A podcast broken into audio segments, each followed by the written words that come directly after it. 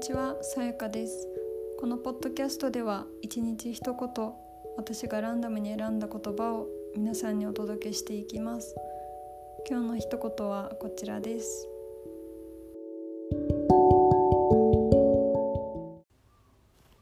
本来ツバメなのに必死で泳ごうとして泳げない自分はダメな存在だと自分にダメ出しをしている人がどれだけいることでしょう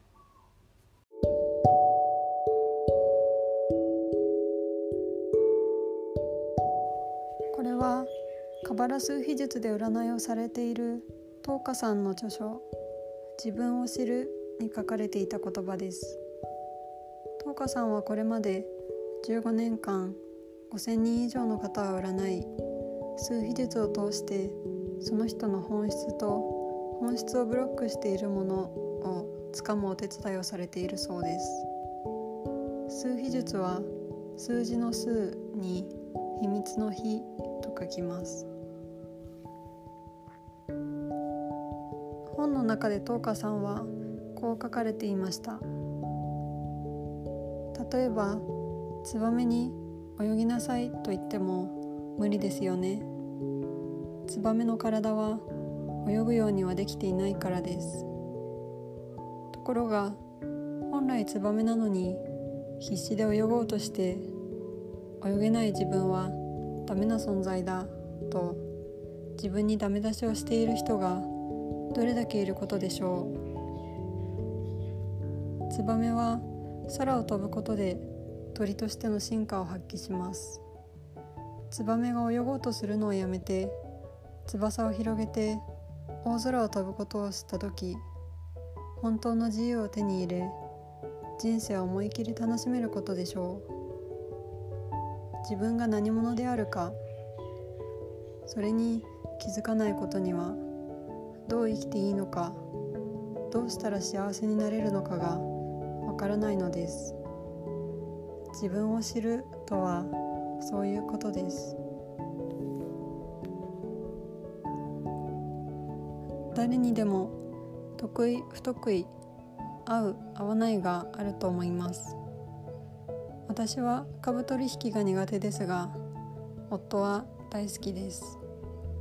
逆に私は絵を描くのが好きですが夫は苦手です。あなたが楽しいと思うことはあなたがそれをするために生まれてきたからかもしれません。それでは皆さん今日も良い一日を。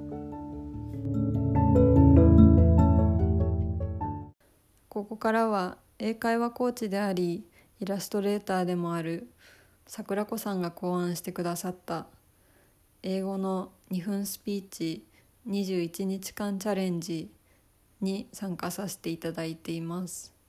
気になる方はツイッターで「ハッシュタグ #221 チャレンジ」と検索してみてください。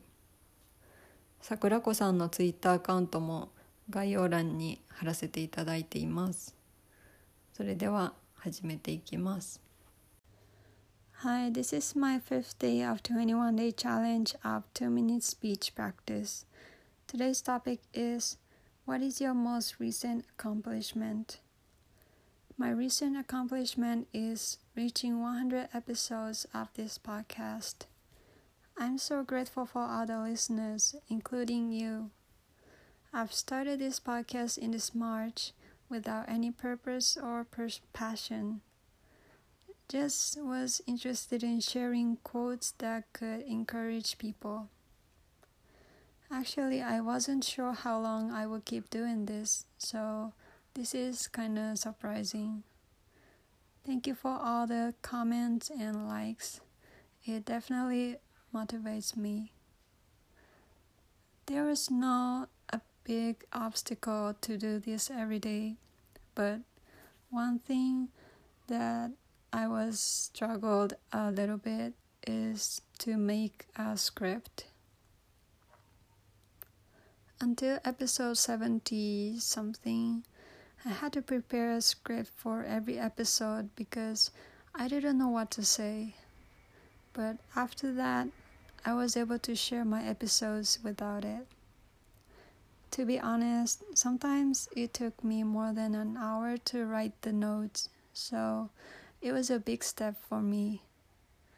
Usually, building new habits is not my thing, so I set each episode very short, like usually less than 5 minutes if I don't include this English practice.